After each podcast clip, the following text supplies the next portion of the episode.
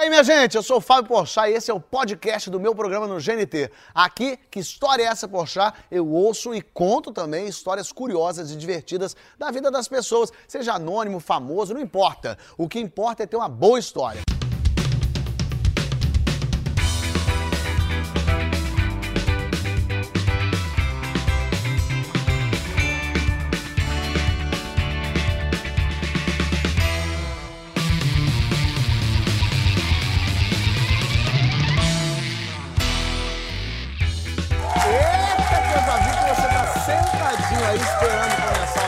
História é Essa? Então é pra você que eu digo começou, minha gente. Essa história de distanciamento social tirou da gente muita coisa. Beijo, abraço, mas também tirou uma coisa muito importante que é escutar conversa alheia em fila. Vocês faziam isso? Tá ali na filinha do correio, o casal da frente começa. Não, foi você que deu em cima dela. Não, não fiz nada disso. Eu vi você olhando. O radar imediatamente te aciona pra ir pra conversa, né? Você não tá nem prestando atenção, mas você ouviu aqui, né? A gente tava na fila, o canto do olho captava. Às vezes você olhava pra lá, mas tava olhando era aqui, ó. Olhando a conversa aqui. Né? Às vezes fingia que tava no celular, mas tava olhando por cima, querendo saber. O interesse pela vida alheia fala mais alto. Tua mãe pode estar dependurada no barranco, você tá indo salvar. Se no caminho alguém manda, menina, sobe da Silvia, você volta é o quê da Silvia? Você volta rapidamente. Dá até a meia trava. Tu não sabe nem quem é a Silvia. Você já fala pra sua mãe, mãe, segura um segundo no barranco, que eu só vou resolver o um negócio ali. Então deixa o teu familiar segurando nesse galho rapidinho, que hoje o programa tem coisa boa pra você. Tem história de infância dela. Quer dizer, não sei se eu falo de infância, é, dela, no caso, é o ano passado, né? Larissa Manoela! Temos também hoje uma lição importante sobre relacionamentos que vamos aprender com ele, Marcelo Marrom. E se você tem medo de cobra, ele tem a história perfeita pra você. Caio Blá! Deixa o Wix, parece que vai ter fofoca boa ali, minha gente. Eba, eba, eba, eba. Que ótimo. Obrigado, muito bem-vindo. Legal. gente. Obrigado. Eu gosto quando tem assim, uma- histórias ecléticas, cada um atirando para um lado. Tem história de relacionamento, tem mundo animal e tem história de gente maluca, né, Larissa? É, um pouquinho, né? É bom. É bom. Mas de que, qu- quantos anos você tinha? Tinha por volta dos 3, 4 anos. E meus pais sempre me disseram que eu era uma criança criativa e com uma imaginação muito fértil. Arriscado, né? É, eu, filha única, é, nunca tive muitos amigos, morava em cidade pequena, no interior do Paraná, em Guarapuava. Tinha que ali criar o meu meio de O amizades, teu né? próprio mundo. o meu próprio mundo. E aí, nessa dos meus pais me acharem muito criativa, eu acho que eles me deram a liberdade, né, de criar um pouco desse meu lado artístico também. E aí veio essa história dos meus amigos imaginários. Tendo em vista um amigo imaginário é ok, mas eu criei quatro. Quatro amigos imaginários. Então era assim, a minha turma. E em casa sempre foi eu, meu pai e minha mãe, uma família pequena. E quando eu criei esses meus amigos imaginários, a casa virou uma loucura. Virou Éramos Seis, né? Virou uma outra história. a casa ficou cheia. E pra mim era incrível, porque eu conversava, eu trocava ideia, eram crianças, né, da minha Isso que eu ia idade. perguntar. Eram outras três crianças de quatro anos ali. É, eram outras quatro, calma. Ah, eram quatro. duas meninas e dois meninos, cujos nomes eram Sariklin, Kimbiklin, Bengon e Dengon. Ou seja, além de amigos imaginários, eu fazia já um trava-língua. já, já, já fazia quase um- uma fono. Isso é bom pra Eles não eram brasileiros, É, né? Certamente não eram É gente brasileiros. chique, é outra história. outra história. amigo... Até o amigo Wilfred, vem aqui. E eles eram a minha companhia diária. Então eu, eu conversava com eles é, em todos os momentos, E sobre o inclusive. quê?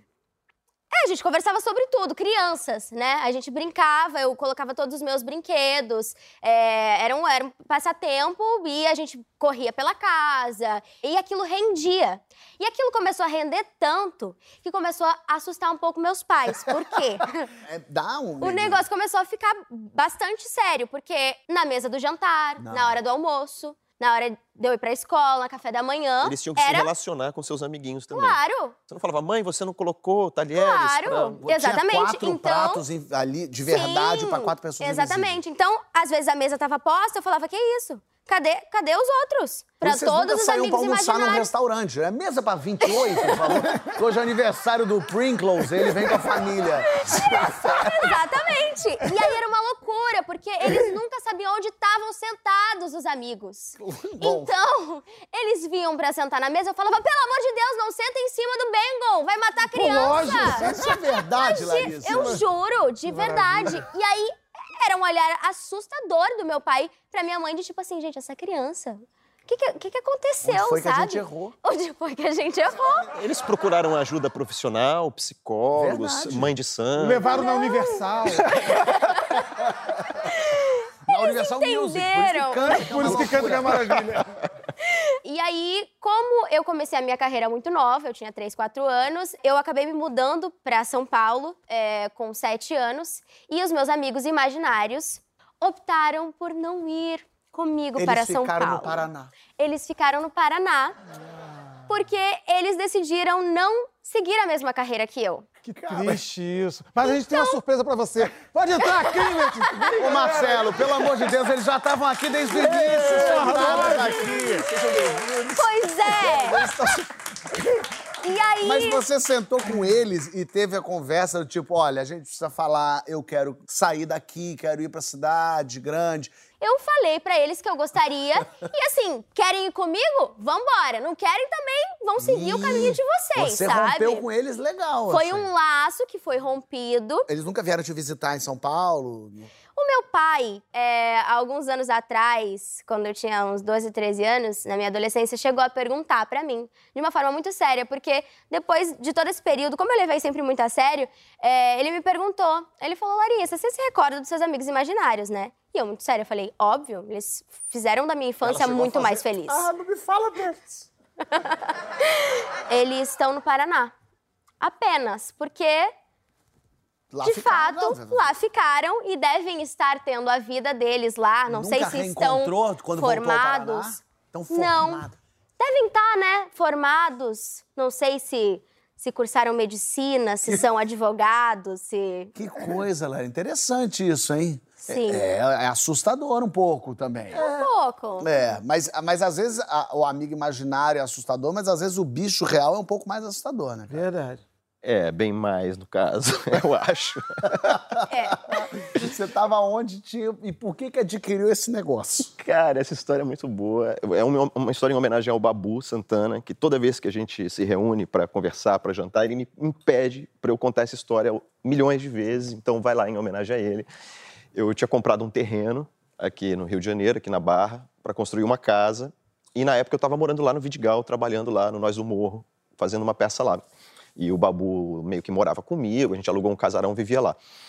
A minha vizinha, mu- mu- mulher que morava no terreno ao lado do meu, tinha uma casa ao lado do meu terreno, me ligou eh, dizendo que estava desesperada que tinha uma cobra comendo os gatos dela. Já tinha comido dois, três gatos e eh, um ela resgatou, estava na boca da cobra, ela isso, gente? pegou o, o filtro da piscina, o, o- O limpador, o limpador da piscina, deu na cobra, ela Gente, soltou. mas Não é uma cobra, é um dragão, não, um negócio, um dragão chinês. E aí eu falei, meu Deus, vamos para lá, vamos achar essa cobra, tem que limpar lá o terreno. Aí Limpamos todo o terreno, começamos a procurar.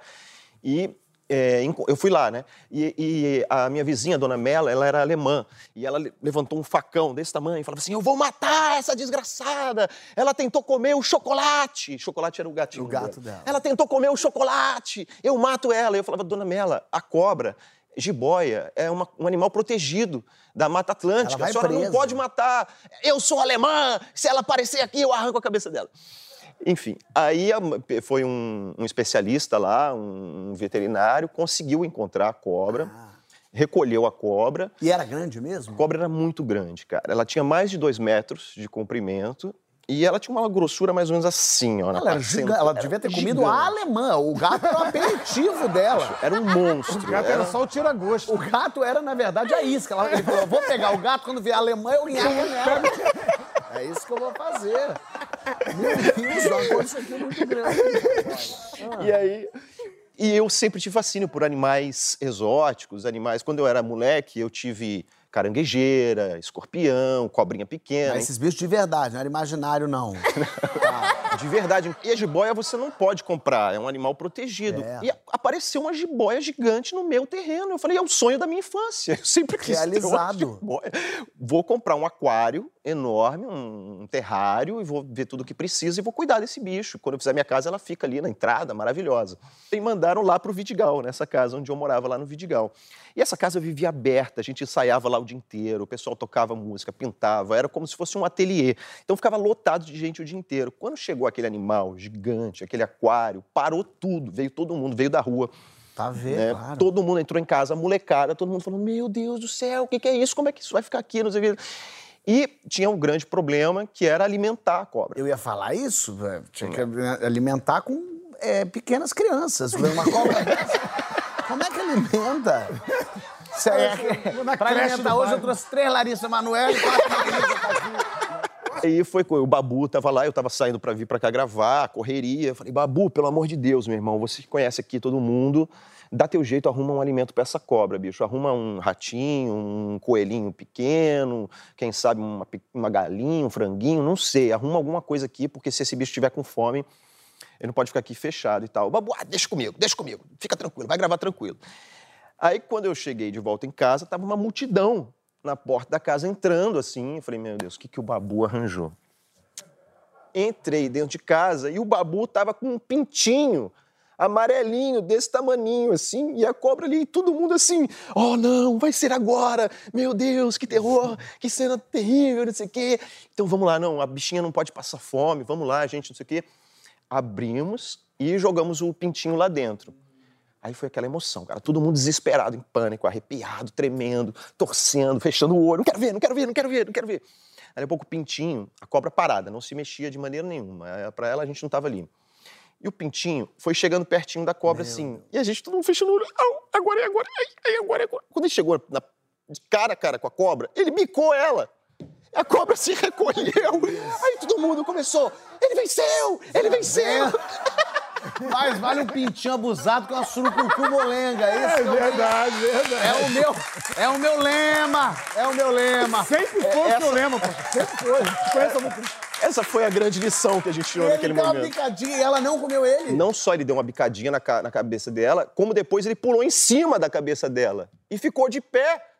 Tripudiando, tripudiando. Tal Isso- qual um, um rodeio, né? Segurando a Na cobra. hora que ele subiu em cima da cabeça da cobra, todo mundo gritou: ele venceu! Tira ele! Tira, ele venceu, ele venceu, ele venceu! Tira ele daí, tira ele daí, tira ele daí. Aí abrimos a caixa rapidinho, puf, tiramos o pintinho, ele virou herói. Pintinho herói, todo mundo queria pegar ele na mão, tirar foto, pintinho herói. Não. Que loucura. E essa cobra, qual... Aí eu falei assim, bom, eu tô achando que a cobra tá com algum problema, ela não se mexe, ela tá sorumbática, ela não- tanto que eu esqueci a tampa aberta. Porque ela não se mexeu um dia, dois dias, três dias, uma hora a gente, toda hora abria pra ver, via, uma hora ela larguei aberta, ela não se mexe. Era a tática dela, inclusive. Foi a tática dela, porque na próxima vez que eu voltei pra sala, ela tinha sumido. A cobra sumiu, aí começamos a procurar pela casa, de repente alguém viu ela entrando pro lavabo. Fechamos o lavabo. Bum. Chama o bombeiro, chama o veterinário, vamos recolher essa cobra. Não, não, não. Aí à noite a gente abre devagarzinho o lavabo. Cadê a cobra? Olhamos, olhamos atrás do vaso, atrás da pia, Meu atrás Deus, da porta. agonia. Ninguém via a, a cobra. E tinha uma, uma janela, um vitral no banheiro que estava com a janela que- com o vidro quebrado. Meu Deus, ela Meu arrombou. Deus. Ela era uma... Essa cobra saiu pela janela e ela tá no meio do Vidigal, tá no meio da comunidade. Daqui a pouco vai sair gente gritando aí, criança gritando. Essa cobra vai ser encontrada Da aí no meio da... cobra! É mentira! É, só que era verdade. e a cobra fugiu e nunca mais foi achada. Não, aí, aí é, depois chegou o veterinário, falou, não, vamos ver mais ou menos por onde que ela foi, vou tentar encontrar e tal. Gente, como que ela saiu daqui? Quando a gente olhou, Fábio, Não, não. ela tava enrolada no lustre, olhando pra gente lá de cima, assim, cara. A- A cobra era tão grande que ela conseguiu subir no lustre. Misericórdia. Imagina tá- isso. E aí conseguiram recolher. Eu acho que ela mora no zoológico do Rio de Janeiro, foi levada para o zoológico. Eu foi- acho isso. Também. Eu achei melhor ela não ficar sob a minha responsabilidade. É, acho que a, a cidade do Rio de Janeiro tá- te agradece. Obrigada também. Essa história ficou. Toda vez que eu vou lá no Vidigal, perguntam da cobra, Cadê a o Babu cobra? pede para contar toda vez. Mas você sabe. Como é? Oi? Não, tá aqui, ela já vai falar. Não, pera. É o amigo da Larissa. O que que ele tá aqui, perguntando, Larissa? O que Não, que ele ele- tá... Falando com o Fábio aqui. Tá falando comigo. É. Eu, high five, isso. É, agora, ô Marrom, depois de duas histórias apavorantes como essa, é. você diria, não tem como ser mais apavorante que isso. Tem. Tem, porque quando é história de marido e mulher, às vezes as coisas são mais difíceis que uma cobra. É verdade. Com duas histórias maravilhosas dessa, eu fiquei meio desanimado de contar a minha. Mas vou contar a minha assim mesmo, porque não é, não é uma história engraçada. Não é uma história engraçada pra cacete, mas é uma história, no mínimo, curiosa e que vai causar identificação na, na raça homem. É... Eu tava num churrasco, eu fiz peça durante muito tempo com o Rodrigo Capella Maravilhoso. que você conhece. Aí um dia o Luiz falou, pô, irmão, vem aqui pra um churrasco. Eu falei, pô, mas eu tô com um amigo em casa, de Macaé. Ele falou, traz o cara. Eu falei, era o que eu queria ouvir, né? Falou, lógico, vou levar o cara. Fomos pro churrasco na casa do Luiz. Quando chegou na casa do Luiz, capela, todo mundo, tá? Só tinha homem, tinha uns 10 homens, 12 homens. E aqueles papos de homem, sabe? De, ah, tá. Pô, tamo ali comendo a carne, chega o Fábio Ponte com uma mulher, uma mulher muito bonita. Hum, uma mulher dele? Não, essa aqui é minha amiga. Ih. Aí me liga minha mulher. Ah, porque tu era casado. Eu, eu sou casado E até sua mulher hoje. não tava lá por quê? Minha mulher não tava lá porque era churrasco de homem. Aí é que eu queria chegar. Porque eles estavam debatendo assuntos de homem, É. não é isso? Não, era- era- A educação das crianças, a reunião de pais. Mas, mas não era churrasco de homem, tipo, só vai homem. Era uma coisa que aconteceu naturalmente. Calhou. Cola aí, cola aí. Quando eu vi só tinha homem, aí ela me ligou, falou, pô, tá onde? Tô, eu tô aqui com o Glauco na casa do Luiz. E era perto as casas. Aí ela falou assim, ah, tá, quem tá aí? Aí é que é o negócio. Aí que entra o satanás na vida da pessoa. Entendeu? Porque tem o anjo, mas tem, o, tem o- a coisa do satanás. O anjo falou: fala a verdade, Marrom, que você é uma pessoa pura, inocente, você tá no churrasco, chegou a menina aí. Mas eu ouvi a voz de quem? Daquele que não presta, do sai pra trás, do, né? Da Fala que turma só da, tem da- homem, fala que só tem Do homem. mochila de do criança. mochila de criança, né? De, de amigo imaginário e tal. Pô, Já dá de imaginário lá, tava bem presente. Aí, Real. Aí, quando, quando ela me perguntou quem tá aí, eu falei, ah, pô, tá o Capela, tá o Luiz, tá, que é pai do Capela, tá o, o Ju, tá o, o Wagner. Os homens tudo. Tudo, Nove e meia ela me ligou de novo. Marrom, mas vimos. Pô, amor, tá muito legal aqui, tá bom. Quem tá aí? De novo. Quando pergunta a segunda vez, Check-up, check-up. você fica imaginando, tem alguma coisa no universo dando errado, mas eu vou sustentar. Por quê? Porque quem mandou não fui eu. Eu estava inocente. Mas o, o, o, ah, o sai pra trás aqui. Não, vai falar, tu vai criar problema. Então eu falei, ah, tá aqui, amor. De novo, capela.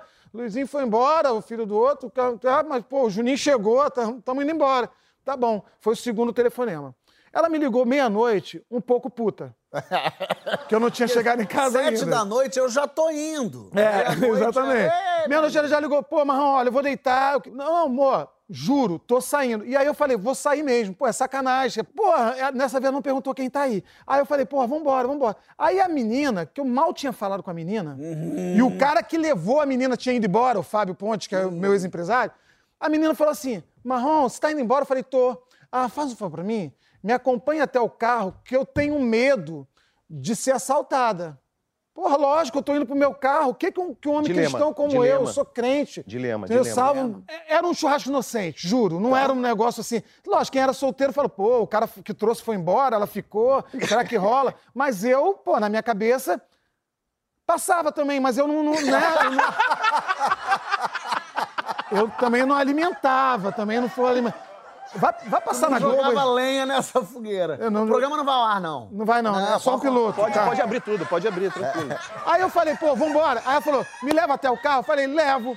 Quando a gente tá descendo a escada, assim, já na rua, assim, meio paralelepípedo, meio escada, São Paulo, aquelas ladeiras assim, a menina torce o pé e vem um osso pra fora aqui. Ih, eu não contava com essa. Eu odeio isso. Vem um osso pra fora e ela. Ai! Não é- O meu pé! Aí o churrasco inteiro. Caraca, o que, que aconteceu? Coisa e tal. E eu sou um cara que nessa hora, velho, eu, eu- eu gosto de ter atitude. Eu falo, putz, deixa, deixa comigo. Ela caiu em frente, o meu, meu carro aqui do outro lado da rua, o carro dela lá embaixo. Eu peguei aquela mulher no colo. Eita. Peguei ela, botei no, colo, botei no banco de trás Do seu carro. no meu carro. Falei, Glauco, entra aí. Eu, pô, saí dirigindo, hospital mais próximo, e você tem plano de saúde, a mulher gemia de dor. Imagina uma fratura exposta. velho. Aí eu cheguei, pô, fui pro hospital mais próximo, parei o carro, peguei no colo, maca, maca, o cara veio com a maca. O que que houve? Quebrou, a menina chorando. O cara, caramba, um osso pra fora. O médico teve vertigem, ficou meio assim, passou mal. Eu falei, caraca, velho, a coisa é séria, né? E botamos ela na maca, aí ela segurou na minha mão e falou, não solta a minha mão. Larissa. Dilema, dilema. Eu falei assim, amiga, são meia-noite e meia. Falou, minha mãe já tá chegando. A mãe dela chegou, tipo, uma e meia da manhã. Meu Deus. Eu falei, olha, tá bem, pô, vai ser operada e tal. Assinei lá uns negócios, espero ter feito certo. Ah, você é um anjo, obrigado. Falei, pô, vou embora. Cheguei em casa, duas horas da manhã, cheguei em casa, dormi. Não. Dormi. Inocente. Dormi inocente, rapaz. Dormi puro. No outro dia, amor, levanta, levanta, vamos levar o Luca no colégio. O Luca, pô, hoje tem 12, seu fã, num grau. Num grau, ele falou, ah, vai estar com a Larissa. Grava um vídeo, ela falando que me ama. Eu falei, ela não te conhece. É. Mas eu vou ter que fazer esse vídeo.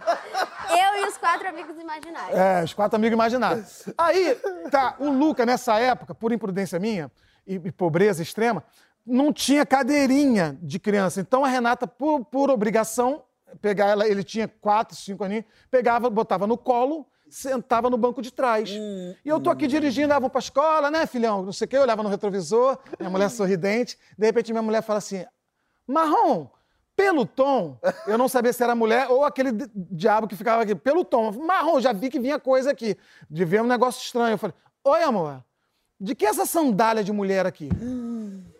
Isso, plateia, isso. Esse Cristina Rocha baixou aqui. Isso, né, gente? Aí eu falei, hã? Esse ano não é um ano, tipo, não entendi, é o ano 30 segundos pra pensar em qualquer merda. Tipo, se você ter qualquer saída. Eu falei, cara, não sei. Ela falou, é estranho. Ué, você que é o dono do carro não sabe de quem é essa sandália? Eu falei, amor, não sei se esse carro vive na mão de todo mundo, eu empresto esse carro pra todo mundo. Ontem eu emprestei pro André, André era meu iluminador. Ah, o André tava com o carro ontem? Eu falei, tava. Aí ela falou, pô, então vou ligar pro André.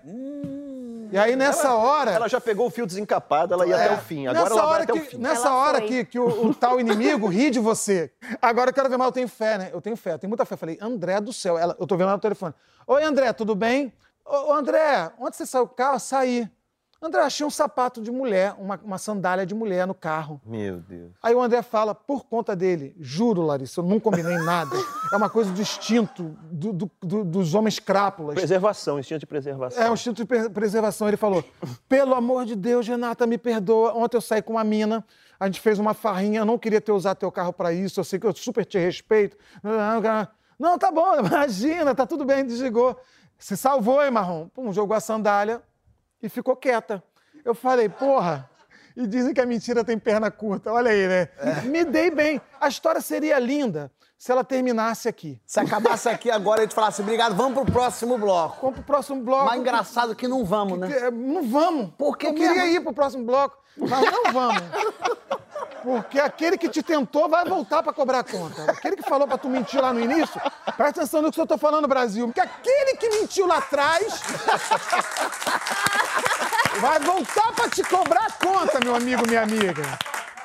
Eu contei essa história para um grupo de pequenos amigos tomando uma breja num bar da esquina, como eu tô aqui com vocês, para três, quatro amigos. Um deles era um amigo que morava, um síndico do meu prédio, cuja mulher dele era muito amiga da minha mulher, contou para a mulher dele. Falou assim: ah, o marrom é danado, rapaz. Você não sabe o que o marrom contou hoje lá com ele. Isso dois anos depois. Dois anos depois. Dois para três anos depois. Ele contou pra mulher, a mulher não achou nada engraçado. e fez o favor, porque aí tem uma coisa que eu sei, eu falo muito de religião, de porque eu sou crente mesmo. É, o marrom é. Eu sou do evangelho. Ela falou: "Ah, ele vive falando de Deus, fazendo culto na casa dele?" Vive lendo a Bíblia, logo marrom. Hum. Mas ela contou na cara de pau, ligou e falou, Ligou, Renatinha, contou. deixa eu te contar a boa. É, aí, aí eu, eu tava em Curitiba com o Capela, é, peguei o telefone, pô, descendo naquele. ah, descendo do avião. Oi, amor, aconteceu alguma coisa? Ela falou: não, eu só queria te fazer uma pergunta. Nesse momento, pelo tom de voz, Nova chance. eu já sabia. Eu já sabia que tinha dado alguma merda, mas três anos depois, eu já tava pensando na merda que eu tinha feito no dia. Naquela semana. Naquela merda. Lembra daquela sandália? Eu falei, Capela, fudeu, fudeu, fudeu. fudeu. Eu, lembra, eu lembro. De quem que era mesmo? Eu falei, putz, velho, ela sabe. Ah, não, não, não. E eu, eu, eu não, eu, eu, eu menti naquele dia para preservar teu coração, porra, para você não ficar pensando besteira em casa.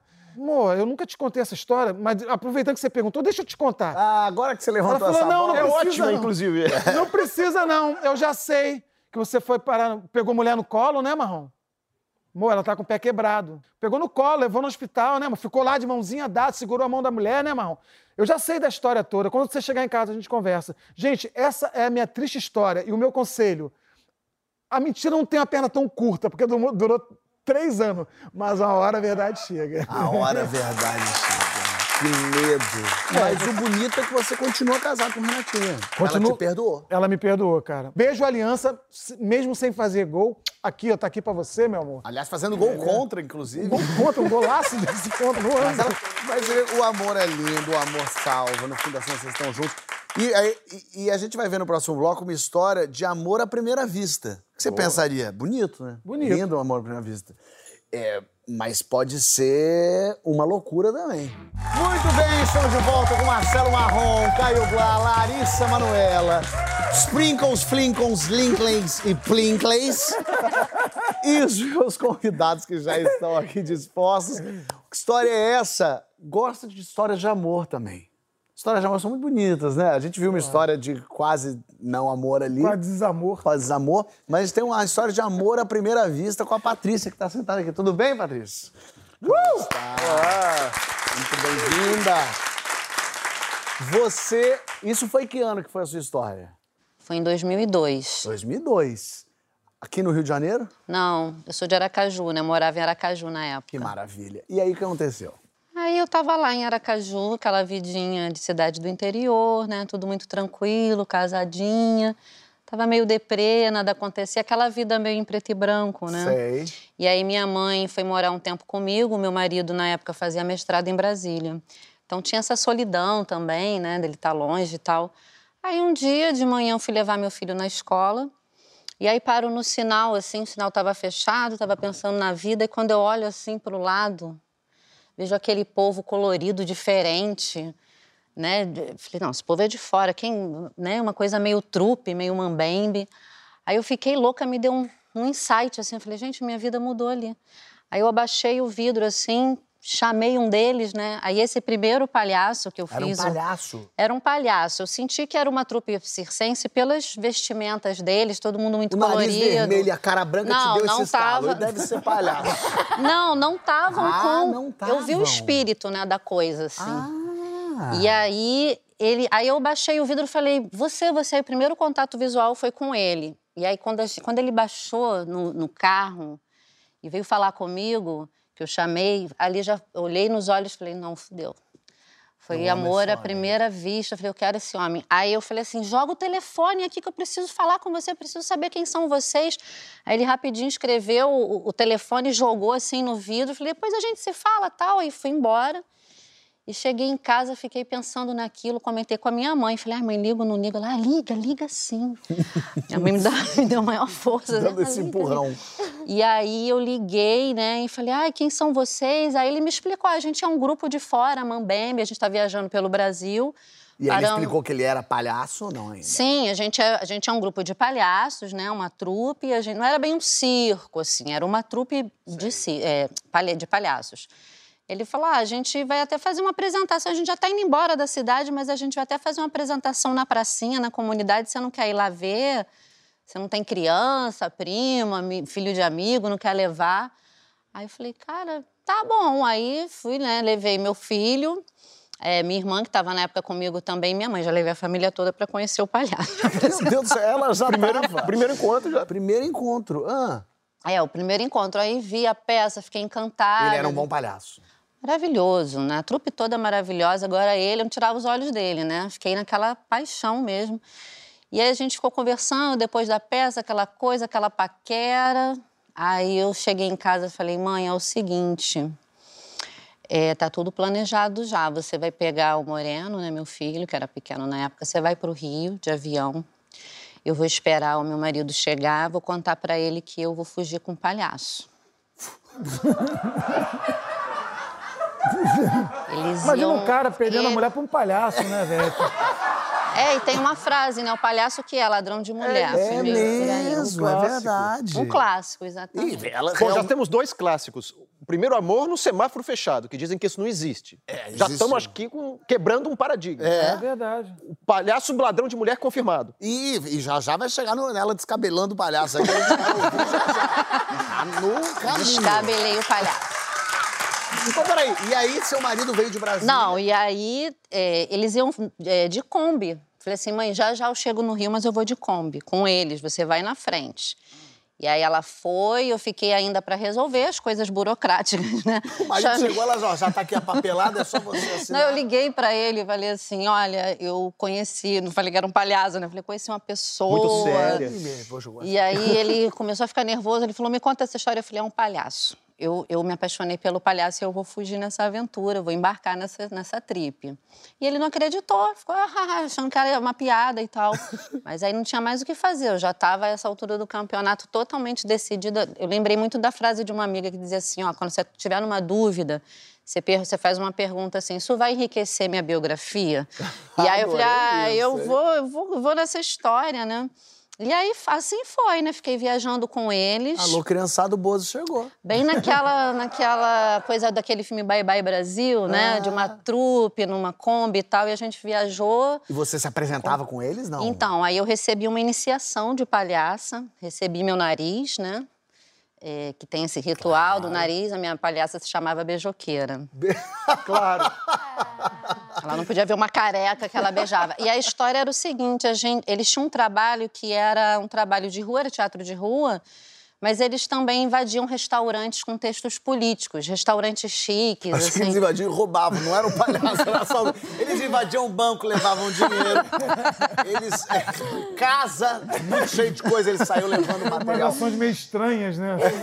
Saía trabalhando, fazendo isso, passava o chapéu, Sei. né? eu Agora, porque realmente não devia, não devia estar uma relação muito boa com o teu marido. Porque você falou assim, ah, vi uma oportunidade dessa. Não é que seja uma oportunidade zona. Um palhaço numa Kombi falando, vamos viajar esse Brasil invadindo restaurante com texto político. Não é sedutor. É tão atraente, eu também não achei. Não achei. É, diferente de passou pra mim o George Clooney e falei, É. monta nessa moto e vamos fazer a Europa de moto. Uma coisa. Isso levou pouco tempo? Foi uma coisa passageira? Não, então, aí eu me casei com o palhaço. Casou com o palhaço. Casou com o palhaço. Me casei, eu fiquei seis anos com ele ainda. É, assim, é E pro meu ditado, filho foi você maravilhoso. sorrir, é com patrocínio.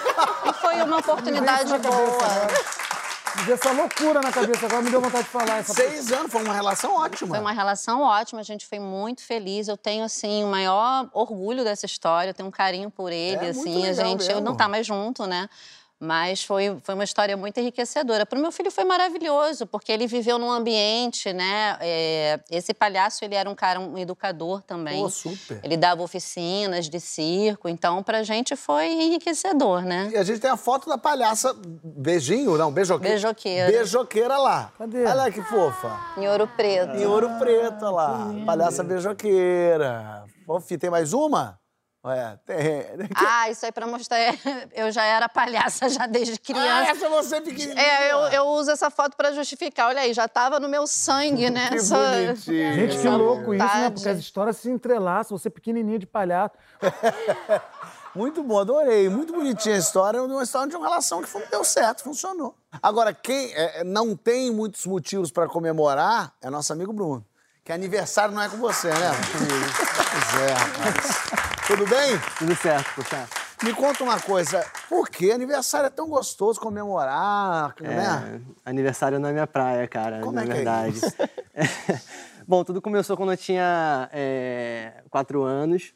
A minha mãe é uma pessoa que adora fazer festas para ela, para a família toda. E eu, desde pequenininho, sempre fui um grande fã de automobilismo. É, Fórmula é, 1. Fórmula 1.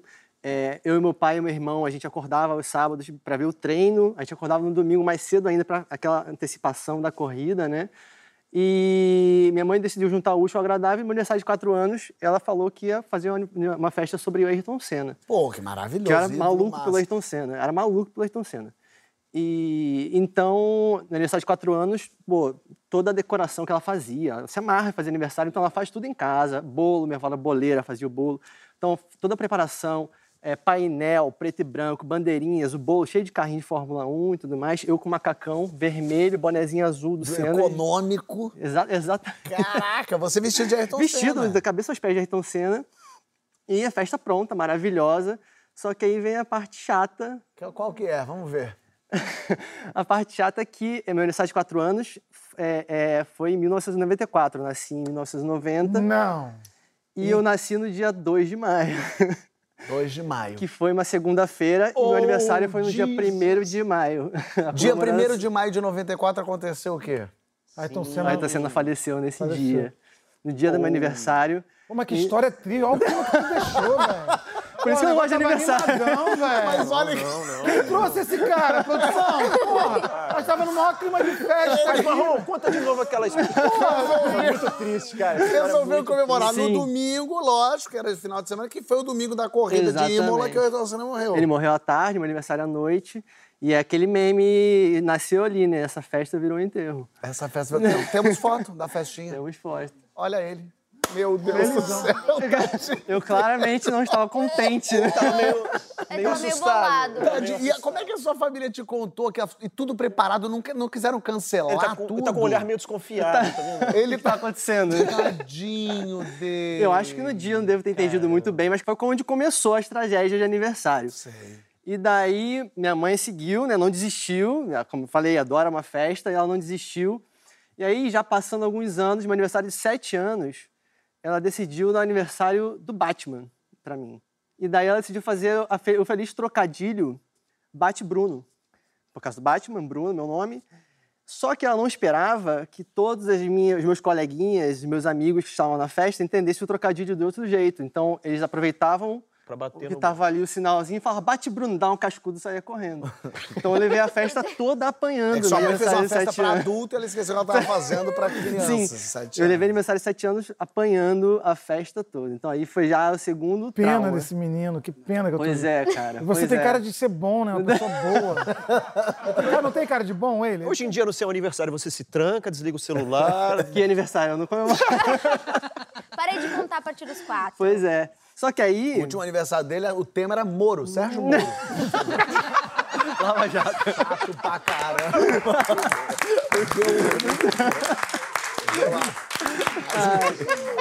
Só que aí eu decidi inconscientemente, porque ali ficou, na, aqueles traumas ficaram ali no meu, no meu subconsciente, eu decidi me vingar da minha mãe.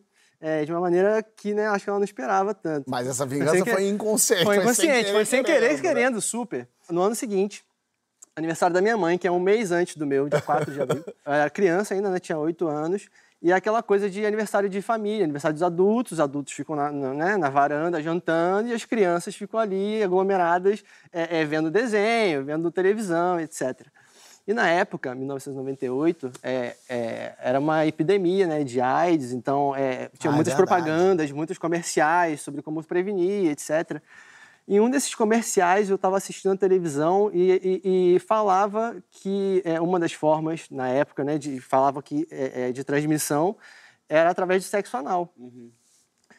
E eu olhei aquilo na televisão, fi- fiquei assustado, fiquei chocado. Falei, epidemia, gente, pois AIDS, é, matando cara, matando um monte de gente.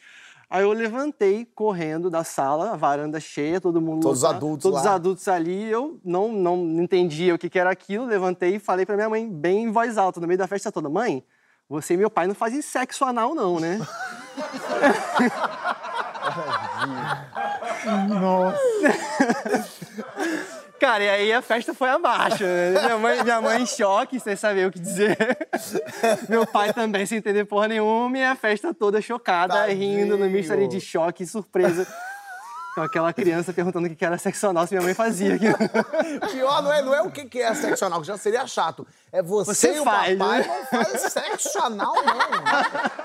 não. O que eu acho é que a gente precisa exorcizar esse aniversário na tua Pra vida. sempre. Pra sempre, porque realmente não tá indo bem. Então o que, que eu fiz? Eu pedi pra produção trazer pra gente aqui Tá chegando um bolo mesmo. pra gente cantar parabéns pra você. Ah, adorei! E a gente exorcizar.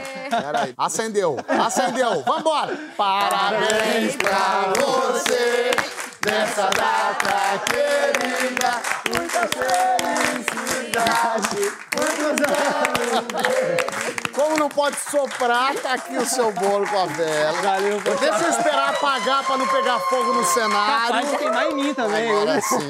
Tá aqui seu bolo. Muito bem. Obrigado. Acabou, passou. Valeu. Pode comemorar o próximo. Exorcizou, gente, obrigado. Que a gente gosta de Passou, cara. Lindo isso aí, sabia? que Não você é? fez? Pra cantar Lindo. parabéns. Eu achei de sacanagem você ia deixar o bolo cair. Achei. Mas tu não é moleque, porra, que nem eu. Entendo. Mas eu vou chamar vocês três é pro próximo bloco. Porque eu quero saber respostas. Quero saber qual a viagem mais incrível que vocês já fizeram. Quero saber qual o brasileiro que dá mais orgulho pra vocês. E qual foi o primeiro crush famoso dessas cabecitas aqui. Vocês já conseguem ver os, os quatro amiguinhos da Larissa? Eu já vejo. Eu Já criei vejo. eles na minha cabeça. Eu já vejo. Então você que é arteiro, eu vou começar a primeira pra você. A primeira pergunta do programa pra você, que eu quero saber qual é a sua primeira lembrança da vida. Cara, eu, eu, eu, o primeiro dia que eu me percebi vivo foi no dia que eu descobri, juro que é verdade, que eu, tenho, eu tenho dois buracos no nariz, você também. Mas esse buraco vai lá pra dentro, ele não acaba, não- ele, ele tem um, um buraco lá dentro. E aí um dia eu tava me olhando no espelho e eu, eu comecei a ficar muito nervoso, porque eu vi que o buraco ia lá pra dentro. Eu, é, é primeira infância, total, cinco isso, anos. É, aí eu falei, mãe, tem um buraco no meu nariz. Aí minha mãe veio ver. E ela falou, e é, tem mesmo. No meu também, ela falou. Aí percebi que todo mundo tinha. Percebi que todo mundo tinha esse bom, buraco bom. no nariz. Depois desse buraco aqui, aquele buraco mais de dentro, sabe? Loucura, Uau. né? Primeira lembrança. Larissa. Ah, eu tenho uma lembrança muito clara. Minha mãe é pedagoga, então é, eu lembro dela me ensinando é, com figuras, imagens em cubos, é, as sílabas, eu montando as Ai, palavras. Então foi uma forma muito didática que ela me ensinou a aprender a ler. Bonitinho. Caio. Eu tenho uma lembrança de eu deitado numa piscininha assim com água e depois eu fui ver as fotos e eu era um bebê praticamente recém-nascido e eu tenho leves flashes desse lugarzinho que eu ficava ali pegando sol e tomando água e era uma casinha que a minha mãe morou quando eu era um bebezinho de colo. E lembro também do- da- eu na porta da escola gritando que a minha mãe tinha me largado ali Eu gritava também. em pânico na porta, gritando, gritando, gritando. Eu lembro que é uma memória assim de um- uma coisa, uma tarde interminável que eu fiquei gritando a tarde inteira no portão, olhando pra rua, para E minha ela mãe. só tinha conhecido um palhaço, né? E depois fui saber que era pré-escola, tinha quatro, cinco anos. no Quando minha mãe atrasava um minuto pra me buscar na escola, eu ficava aos prantos achando que ela tinha me abandonado. Não, eu parei de chorar que ela nunca mais apareceu. Ela... Realmente, aí eu acostumei, né? E quando a gente é pequeno, a gente tem um, uma paixonite aguda, um crush famoso. Qual foi seu primeiro crush famoso? Meu primeiro crush famoso foi o Christopher Uckerman. É, ele era integrante do RBD. E ele, é- ele fazia o Diego e eu assistia ah, essa, essa série, né, essa novela nas tardes. E eu amava, assim, ele era tipo o menino que eu mais gostava durante a infância e eu passei durante um, bons, bons anos da minha vida interpretando a personagem que era a namoradinha dele. Então era tipo assim, o galã da Sei, época da e eu era apaixonada. Pô, com aquele seu talento, você podia ter namorado ele. Pois é, olha Ele só. podia estar ali na sua casa, né? Exato, eu podia ter construído ele de uma forma imaginária, Isso. né? Oh, meu Deus. Cara, teu crush. Cara, eu lembro mais das meninas da escola, a professora. A professora foi um pela crush? Professora. Tipo, a tia, né? Quando a A gente... tia. Acho que famosa, assim, a minha primeira memória, acho que é a Mara Maravilha. Sei bem. Cara, a gente teve uma infância Anos parecida. eu tô 80. achando. é. Sei bem. Marrom. Cara, tinha uma novela chamada Vereda Tropical, se eu não me engano, o nome era esse. Com Mário Gomes, que ele ficava. "Hum, Não sei o quê. E, e- e tinha uma mulher, cara, tinha, tinha uma atriz, tem uma atriz chamada Maria Zilda, Maria Zilda. que eu era claro. chonado nela, assim, tipo, cara, eu era moleque, ela era namorada do cara, ele fazia trio, ele, a Lucélia Santos e a Maria Zilda. E eu comecei meio que apaixonado pela Lucélia Santos, mas depois coisa da... Você da- teve que escolher, foi pra eu Maria tinha- Zilda. fui pra Maria Zilda, a Maria Zilda acho que foi meu primeiro... Muito bem, muito bem. E a viagem mais incrível que você já fez? Eu fiz uma viagem para gravar uma novela. A gente foi para Praga, República Tcheca. E a gente ficou lá quase dois meses morando e conhecendo as pessoas e gravando cenas em que era a novela Um Anjo que Caiu do Céu. Toda a sequência inicial foi feita lá e era a sequência de mafiosos e máfia, perseguição e tiroteio, eram efeitos especiais. Então foi para mim um sonho estar lá num país do leste europeu, nunca tinha ido para aquela região e morando lá e gravando ao mesmo tempo com uma equipe internacional e tal. E é claro, voltei com uma tcheca na bagagem. Uma namorada tcheca. Ah, eu fiquei, me veio tanta coisa. Eu- eu- Ainda bem que você... o programa hoje tá tão maluco que eu, eu, eu por mim, eu já tava até achando que. É, tá bom, tá legal, tá tudo bem. E trouxe a tcheca e falei, então, você vai passar um tempo aqui no Brasil, quando você volta? Ela falou, não sei, não comprei a passagem de volta. Eu, ups. Viagem mais incrível. Ah, acho que seria um- uma hipocrisia da minha parte não falar que é Disney, né? Até porque eu tô sempre por lá e, e viro memes e- em todas as vezes que vou pra lá. E eu amo aquele lugar, é mágico. E a primeira vez que eu fui foi incrível. Qual a coisa que você mais gosta lá? Você lembra da primeira vez, de repente, qual foi a coisa que você mais gostou da Disney? Ah, eu acho que ver o castelo. O Castelo da Um Cinderela. castelo. Mas eu sou. Eu adoro os, o momento mágico, mas eu amo as coisas hardcore. Assim, eu adoro montanha russa, amo, vou em tudo. E me divirto. Tenho a parte mágica e, a, e tem a parte radical que eu adoro também. Gosto. Legal. Marrom. Eu viajei para alguns lugares no mundo e tal, é muito legal. Quer dizer que é viajada. Ela, não, eu Isso, conheço o mundo, a gente. conheço. Mas a melhor ele vai foi... salvar a gente. Todo mundo fala assim, República Tcheca, Disney. Ele vai Alguém falar tem que falar Macaé. Araraquara, um Macaé, de não, eu deveria Praia até falar. Macaé. Macaé, eu tô morando. Macaé, eu te amo. Macaé Futebol Clube, amo vocês. Ó, minha viagem, eu fiz uma viagem para Campos do Jordão. Campo Jordão. Campo do Jordão, eu tava morando em São Paulo. Olha essa viagem. Depois dessa história toda que eu contei da minha mulher, a gente teve um breve, uma breve separaçãozinha de cinco meses. É. Porque ela falou, ah, você é louca, ah, ah. Ela falou com essas palavras, ah, o quê? Ah, Aham. ah, me separar. essa- Eu entendi separar, peguei minha mala e fui Foi a embora. única palavra no meio de tudo. É, assim. depois ela, depois de cinco meses, ela voltou e falou, ah, é, voltar. E eu voltei. É, é pra resumir também que tem que ser história curta, porra. Aí... Ela tem um discurso muito claro. Aí voltei. Aí eu vamos fazer uma viagem. Eu tava em temporada no Teatro Mur- Murumbi Shopping e eu ia gravar o meu especial de comédia na semana seguinte. Eu falei, pô, de repente vamos pra um lugar que não seja tão longe pra, gente, pra, eu, re- pra eu repensar o show e tal. Eu preocupado. Então vamos. Ah, vamos aonde? Campo Jordão. Aí ela alugou uma pousada de 10 quartos, mas que só tinha gente. E o, o- o dono da pousada falou assim: olha, só tem vocês. Vocês podem ficar muito à vontade. Ele falou isso pra gente numa piscina que tinha uma porta, assim. Eu falei, porra, se é pra ficar à vontade, o que, que ele quis dizer? Eu já tô aqui de sunga. Ela tá mais, de do- biquíni. mais à vontade. Mais à vontade que Não, sempre. você ficou nu? Cara, eu fico. eu- eu- a, gente, a, gente, a gente entrou numa de curtir cada detalhe do hotel. Falei, então, vamos fazer coisas aqui. Aí a gente começou a se beijar e tal. Foi muito maravilhoso, não só por causa do negócio da piscina pelado, na piscina, aquela sensação de vamos ser pego, sabe? Mas foi uma viagem simples. Foi uma viagem muito simples, cara. É muito simples ir pra ali, né? Não é mas, tão é, caro. mas, mas é um Mas, máximo. e só nós dois. Com friozinho, Com comer um friozinho, fundinho Campo cara, Jordão, é porra, foi incrível. Tomei bons vinhos.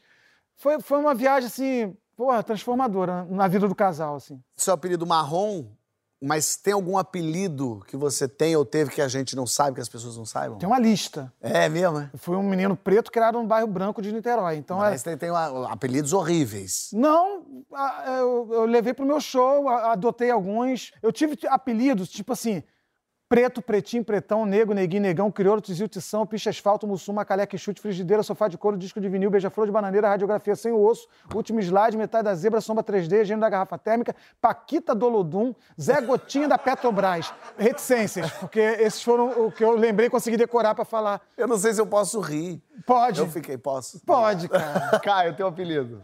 Eu nunca tive muito apelido. Caio, já, as pessoas até acham meio que nome apelido. curto, né? Caio. Caíto, Caio, nunca tive um Caiola, nunca teve nada muito diferente, não, infelizmente. Ah, não teve apelido não mesmo. Larissa. No Paraná e é, o apelido fofo que os meus avós, na verdade, me chamavam mais era Lalinha. E Lalinha. foi algo que, que não pegou muito depois que eu fiz mais amizades em São Paulo e no meio artístico, porque é mais Lari, né? Mas ficou muito presente, assim, na minha infância, o Lala e Lalinha. Ah, que fofo isso. Gostei. Combina com você. É, Lalinha. também acho. E que brasileiro que te dá mais orgulho? Meu super amigo, querido Celton Mello, com quem eu tenho prazer de, de ter essa amizade maravilhosa e ter sido dirigida por ele e contracenado com ele também. É, o Celta é o máximo mesmo. Marrom, Cara, o Jô Soares é um cara que eu pago pau. Assim, a primeira vez que fui no Jô, eu fui, eu, da caminhada daquela plateia que a gente ficava até ele, eu meio que me derramei em lágrima, ele me abraçou e falou: fica calmo, rapaz. Eu, eu vou te ajudar. Eu falei, então tá bom. Aí segurou na minha mão, Lindo. a gente transou, foi lindo, cara. Foi maravilhoso. Caio, É, esses, esses comediantes que criam tantos personagens incríveis, né? Eu tenho uma admiração impressionante. Sempre achei o Chico Anísio o maior gênio da nossa profissão no Brasil, pela capacidade, pela força dele, pelos personagens. Mas ultimamente eu estou apaixonado numa figura que eu estou considerando quase um super-herói, que é o Padre Júlio Lancelotti. Cara, esse homem é inacreditável. Há 20 anos eu ouço falar dele, só que cada vez ele se torna mais importante e Cura, né? sempre no lugar certo, né? Tá agora lidando diretamente com a população de rua. Ultimamente eu vejo ele, eu já enxergo uma capa assim de super-herói. Para mim ele tá tipo super-herói, É tipo Padre isso. Júlio Lancelotti. Muito obrigado pelo seu trabalho. Estamos de longe apoiando e torcendo sempre, te apoiando sempre. eu- é uma capa com duas asas, assim. Cara, né? é incrível esse cara. Ele é muito impressionante. Super-herói. E aí, chegou no céu. No céu tem família, tem amigo, gente boa, querida. Mas o que, que precisa ter no céu, senão você nem entra, Marrom? Eu quero entrar de qualquer maneira, mas.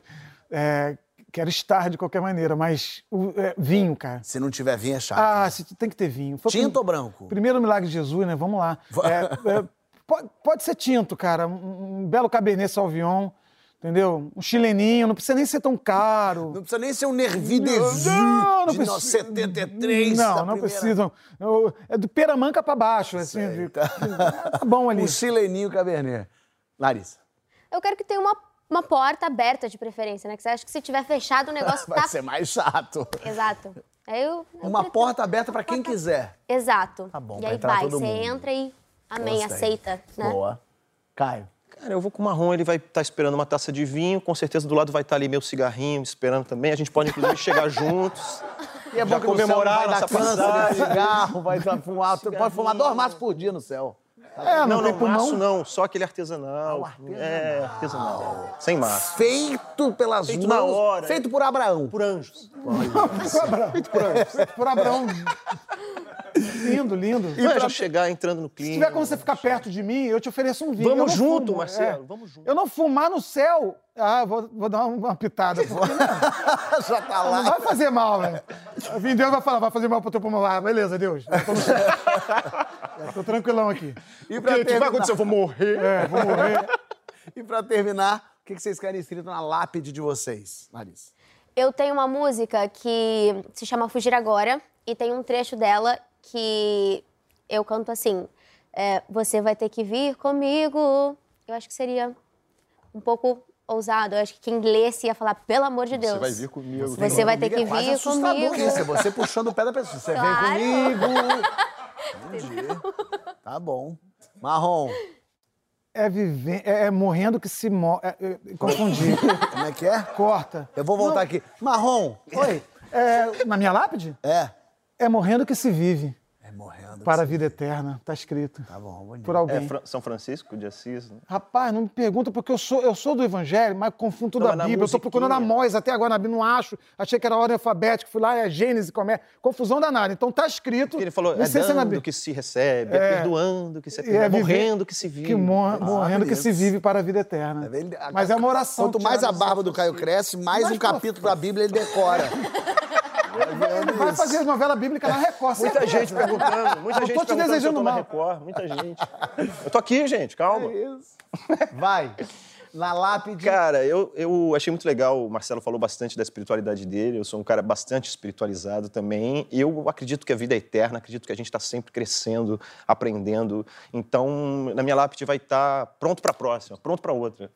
Boa, gostei, legal. E eu também vou estar aqui pronto para a próxima. E eu adorei vocês aqui. Fa- Descobri muitas coisas. Descobri que a mentira tem perna curta, que a cobra tem rabo longo e que a nossa, a nossa criatividade pode ser imensa. Verdade. Obrigado por vocês estarem aqui. Vocês de casa já estão sabendo, né? História boa mesmo é aqui no Que História é Essa. Até semana que vem. Valeu.